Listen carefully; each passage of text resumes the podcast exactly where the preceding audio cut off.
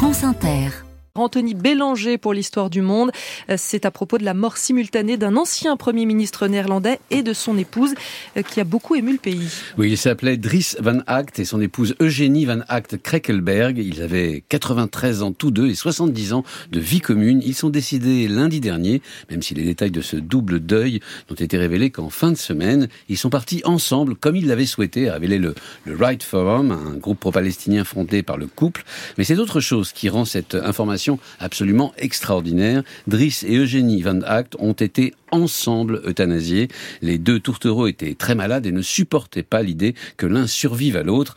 La loi néerlandaise autorise l'euthanasie depuis 2002. Mais comment est-il possible de mourir ensemble dans le cadre de cette loi? Alors les conditions sont absolument drastiques. a Des organismes néerlandais officiellement en charge de donner ou non, hein, suite à ces demandes d'euthanasie, le Centrum Euthanasie, qui traite un millier de dossiers par an, a tenu à bien les préciser. Les demandes demandes d'euthanasie sont individuelles. Il est extrêmement rare que deux personnes vivant en couple subissent en même temps des souffrances insoutenables qu'on ne peut en aucun cas soulager et qu'en plus les deux désirent mourir. À titre d'exemple, en 2022, seules 58 personnes ont été autorisées à mourir ensemble sur environ 9000 cas d'euthanasie. En revanche, leur nombre ne cesse d'augmenter, ce qui n'est pas le signe d'une mode, hein, mais plutôt d'un vieillissement de la population. Est-ce que c'est la première fois qu'une personnalité euh, publique et son ou sa partenaire euh, répondent à ces critères aux Pays-Bas? Alors c'est au moins arrivé une fois avant, monsieur et madame Van Act, et au sein même du parti que cet ancien premier ministre catholique avait d'ailleurs contribué à fonder, l'appel chrétien-démocrate, un ancien député, Franz Josef van der Heyden et son épouse Goni,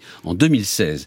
Mais dans le cas de monsieur et madame Act, la nouvelle a bouleversé y compris la famille royale, qui a signé un communiqué inhabituel rassemblant les signatures du roi et de la reine, ainsi que celle de l'ancienne reine Béatrix, qui a abdiqué il y a pourtant dix ans. En fait, l'humour de monsieur Act l'avait rendu très populaire pendant son mandat de 1977 à 1982 et après, alors que la presse néerlandaise le surprenait sur les routes du Tour de France, qui était son autre passion. Et aujourd'hui, les Néerlandais sont toujours aussi favorables à l'euthanasie? Oui, les deux tiers des Néerlandais approuvent le droit à choisir de mourir dans la dignité. Il faut dire encore une fois que les conditions de la loi sont à la fois strictes et surtout humaines. Par exemple, il n'est pas question de tourisme de l'euthanasie. Seuls les nationaux et résidents néerlandais sont autorisés à avoir recours à cette pratique, enfin humaine, parce que la plupart du temps, c'est le médecin de famille qui, in fine, opère et le plus souvent au domicile de son patient. C'est le cas des époux Van Act qui sont décédés paisiblement dans leur chambre à leur domicile de Nimeg, main dans la main, précise euh, avec tendresse amis et famille.